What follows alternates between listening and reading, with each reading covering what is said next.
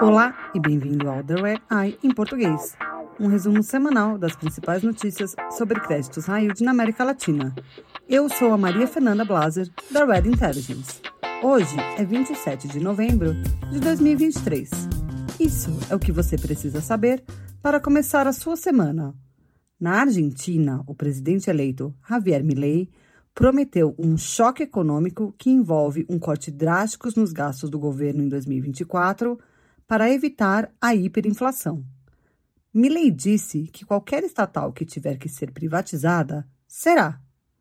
Ele está de olho nas ferrovias, na empresa de saneamento Águas e Saneamentos Argentinos e a petroleira IPF. Mas as privatizações não serão fáceis. No caso da IPF, a participação controladora de 51% do governo foi estabelecida pela Lei da Soberania da Argentina de 2012. Na sexta-feira passada, o presidente eleito escolheu Horácio Marim, um executivo da petroleira Tecpetrol, para ser presidente da IPF. Milley também disse que vai limpar o balanço do Banco Central e implementar um plano de austeridade fiscal. O economista de extrema-direita foi eleito com quase 56% dos votos e vai tomar posse em 10 de dezembro. No Brasil, a petroleira estatal Petrobras disse que vai investir 102 bilhões de dólares até 2028. A empresa disse que vai focar na integração de fontes energéticas, o que é crucial para uma transição energética balanceada e responsável. A companhia vai continuar focando nas operações de óleo e gás natural, enquanto aumenta a sua atenção aos investimentos com baixa emissão de carbono. A Petrobras vai investir 91 bilhões de dólares em projetos existentes e 11 bilhões de dólares em projetos novos.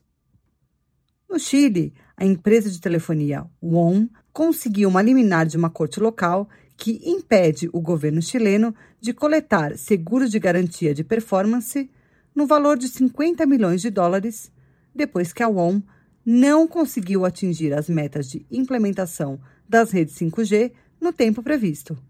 A WOM escreveu nos documentos da liminar que vai abrir uma arbitragem contra o Chile na Corte Arbitral do Banco Mundial, o Centro Internacional para Resoluções de Disputas e Investimento. A empresa e o governo agora têm seis meses para negociar. Em Nova York, uma corte de falência encerrou um pedido de recuperação judicial involuntário contra a emissora de TV mexicana TV Azteca. Alguns detentores de bônus entraram com o pedido em março, em meio a uma disputa sobre quanto de dívida a TV Azteca deve aos detentores de notas. A empresa disse que os Estados Unidos não tinham jurisdição porque a emissora opera principalmente no México e gera 94% de suas receitas naquele país. Bancos emprestaram 500 milhões de dólares por meio de um empréstimo sindicalizado para o frigorífico brasileiro Marfrig, a dívida vence em cinco anos. A empresa vai usar os recursos para pagar as dívidas de curto prazo e suportar os seus negócios. A empresa de transporte de gás colombiana TGI conseguiu um empréstimo de 367 milhões de dólares, vencendo em quatro anos com o Bancolombia e o BBVA Colômbia. A TGI vai usar o dinheiro para pagar parcialmente um empréstimo de sua controladora. Obrigada por ouvir The Red Eye em português.